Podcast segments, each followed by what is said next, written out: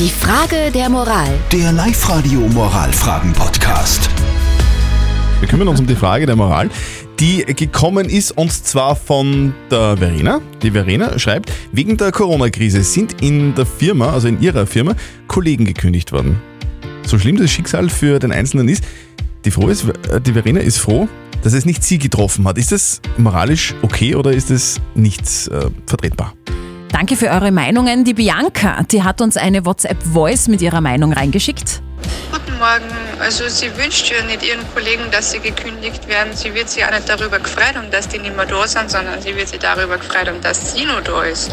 Und ich finde das ganz gesund eigentlich, dass man nicht so selbstlos ist und ihren, den eigenen Job wegschmeißen wird dafür, dass wir andere anhat. Also ich finde das eigentlich ganz normal, dass sie sich darüber gefreut, dass sie nur einen Job hat. Ich finde das gar nicht verwerflich. Danke für deine Meinung. Die Theresa hat uns noch per WhatsApp reingeschrieben. Sie schreibt, jeder ist sich selbst der Nächste. Klar ist das okay. Laut ansprechen würde ich es aber nicht. Und Unbekannt schreibt, ein bisschen Empathie würde unserer Welt nicht schlecht tun. Schadenfreude ist kein schöner Charakterzug. In der Firma von der Verena sind Kollegen wegen der Krise gekündigt worden. Sie ist froh, dass es nicht sie erwischt hat.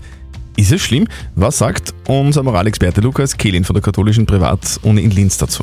Was leider die Corona-Krise auch zutage fördert, ist eine Regression auf archaische Muster. In Krisensituationen melden sich Überlebensimpulse und ihre Freude, dass es Kollegen und nicht sie getroffen hat, zeigt sich darin. Verständlich, dass sie erleichtert sind, nicht gekündigt worden zu sein. Sich jedoch innerlich darüber zu freuen, dass andere entlassen worden sind, zeigt eine ziemlich fiese Form der Schadenfreude. Die ist zwar allzu menschlich, doch trotzdem problematisch. Denn Mitgefühl und Empathie wären eher angebracht. Also Freude darüber, selbst nicht betroffen zu sein, das ist normal, aber Schadenfreude wäre dann doch eher problematisch.